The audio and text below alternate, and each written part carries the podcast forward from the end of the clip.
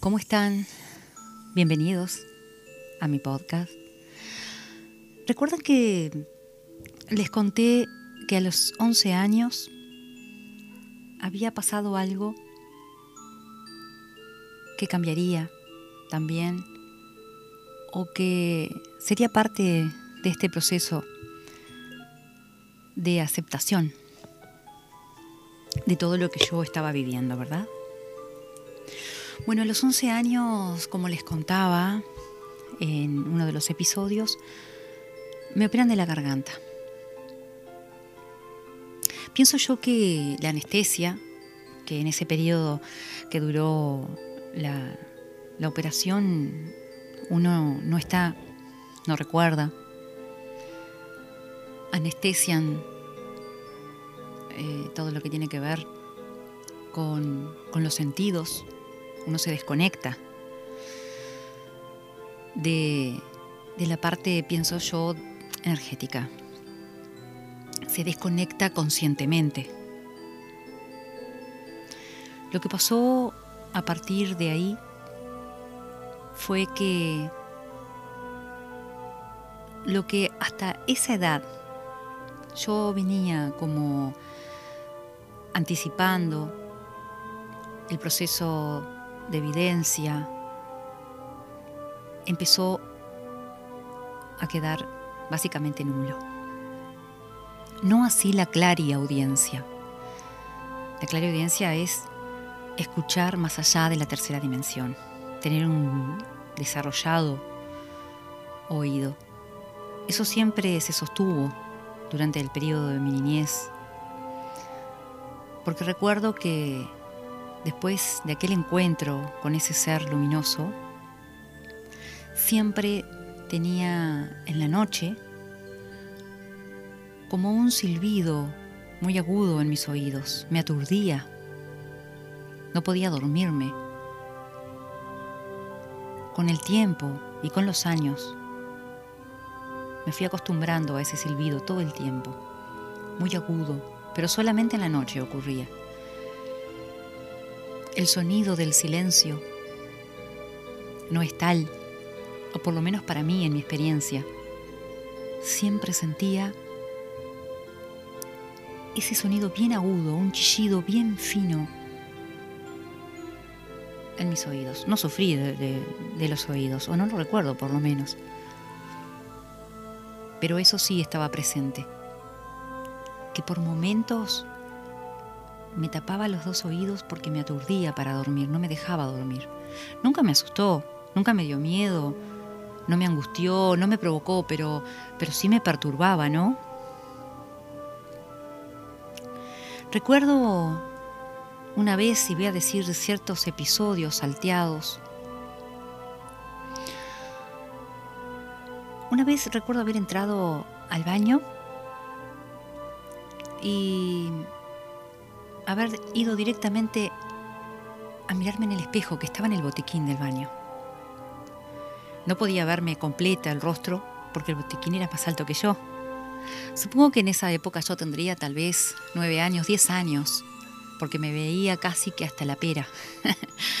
Pero supongo que en la medida de que, en cuanto a lo que fui creciendo, es lo que iba logrando poder verme en el espejo. Pero lo que sucedió esa vez fue, entré al baño y no encendí la luz. Entonces estaba el baño como medio, eh, no voy a decir penumbras porque sería muy oscuro, pero sí entraba a penitas un poco de luz por, por una banderola.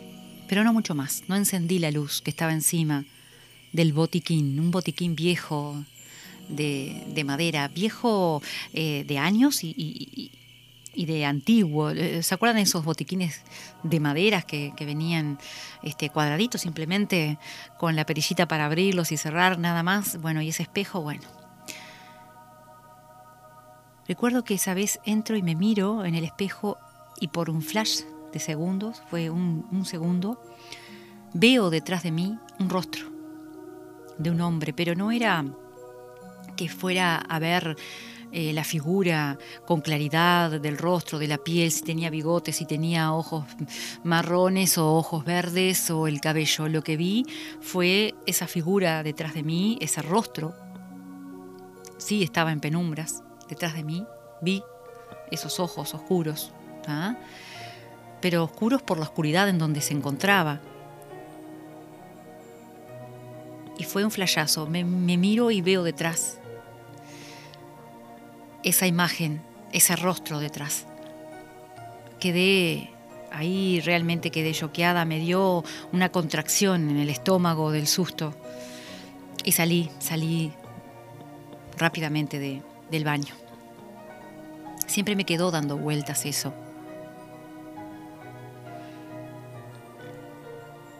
No me recuerdo como una niña miedosa. No recuerdo que a partir de ese episodio no me viera más en el espejo, no, al contrario, yo era una niña que siempre buscaba los desafíos. No era temerosa. No era de correr las cortinas del baño por si había alguien detrás.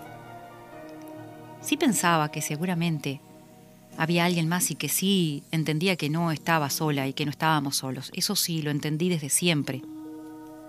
No solo por ese encuentro con ese ser de luz, sino por esto y por un montón de episodios salpicados que eran bien puntuales y se configuraban en un instante, pero verdaderamente me marcaban y me marcaron.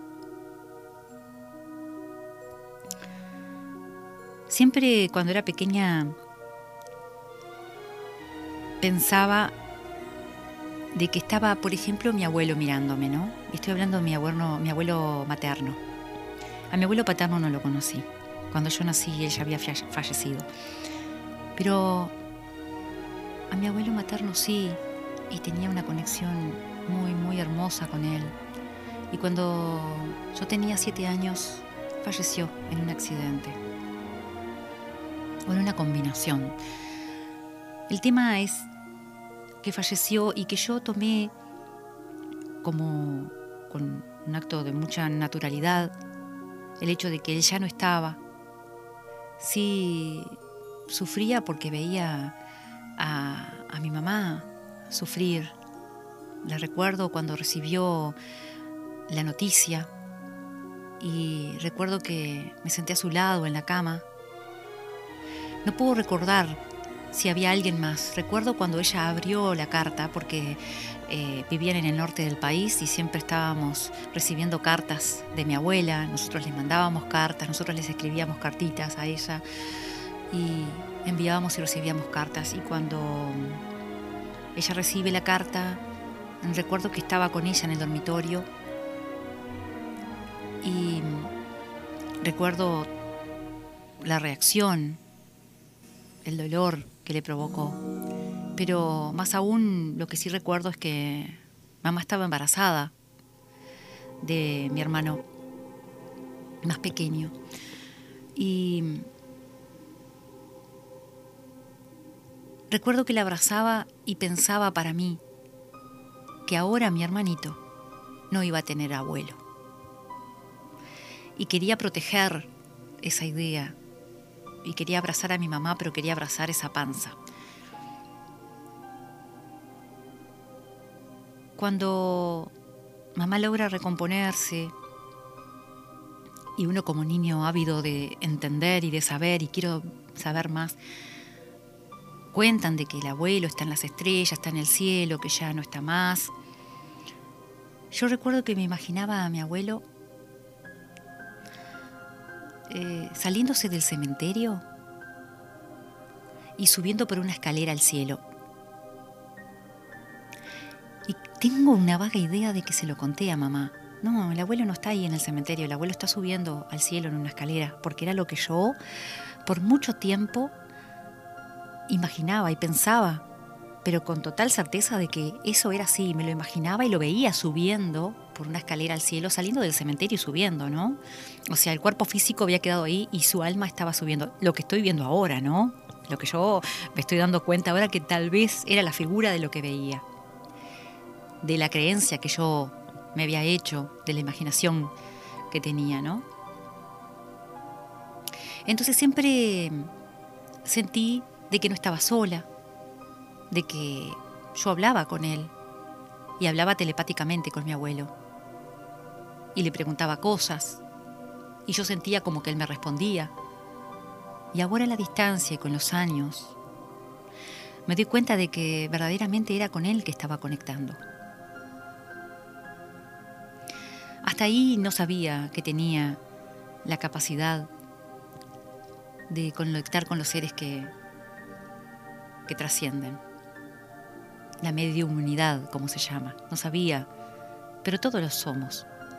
Todos en una medida más o menos tenemos esa capacidad. El tema es darle lugar, ser conscientes. No fue hasta muchos años después, que ya era una mujer adulta y que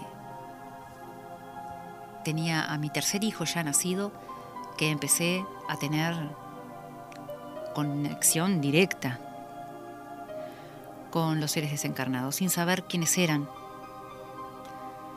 pero sí viéndolos, sí sintiéndolos.